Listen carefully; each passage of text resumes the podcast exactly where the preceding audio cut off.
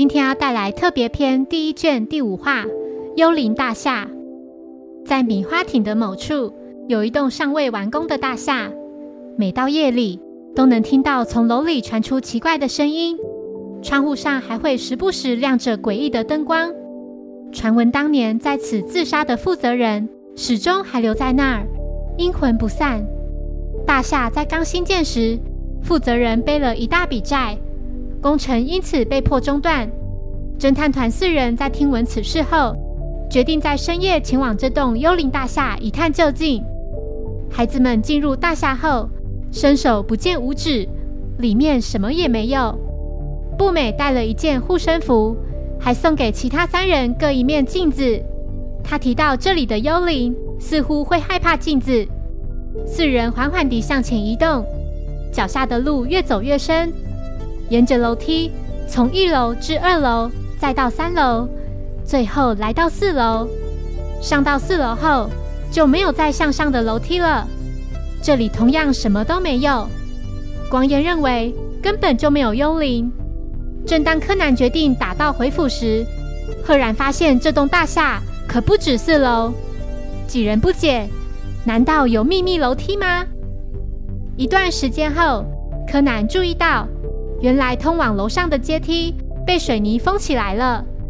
这时，元太找到了大厦的电梯，电梯的顶部正好停在四楼，且还放有一架梯子通到上层。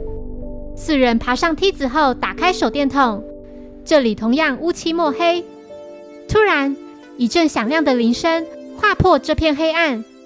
侦探团循着声音的方向走去，走着走着，柯南的手电筒似乎照到了什么。啊！竟然是一具尸体！原来刚才那个铃声，就是从这具尸体口袋里的行动电话传来的。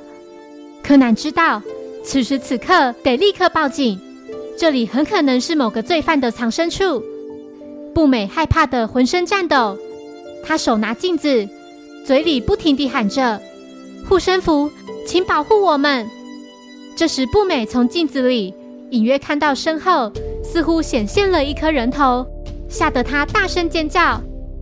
一名满脸胡须、穿着邋遢的男子出现在孩子们面前。他说：“喂，你们该不会也是要来抓我的吧？我都落得如此下场了，现在连这栋大厦也不放过吗？”步美、元太、光彦。吓得飞奔跑回四楼。柯南虽然立刻阻止，但为时已晚。三人已经跑到刚才被水泥封住的楼梯，几人因此成了瓮中之鳖。男子率先攻击落单的柯南，柯南情急之下关掉手电筒的灯，接着男子点燃报纸，继续找寻柯南。很快地，他手中的火把照亮了站在前方的柯南。正当男子锁定目标，准备出手攻击后，没想到双脚踩空，就这样掉入万丈深渊。原来是柯南事先将镜子挂在位于四楼的电梯顶部上方的绳子上，再从黑暗中望着那面镜子看，接着用手电筒照亮镜子，让男子误以为柯南就在前方。不美的护身符奏效了。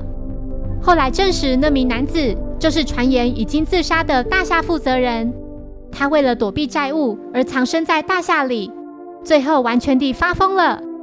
那具尸体就和侦探团一样，抱着好奇心进入大厦，结果被男子误以为是讨债人士而惨遭杀害。谢谢收听，如果喜欢本节目，欢迎小额赞助给我支持，谢谢。那我们下一集再见，拜拜。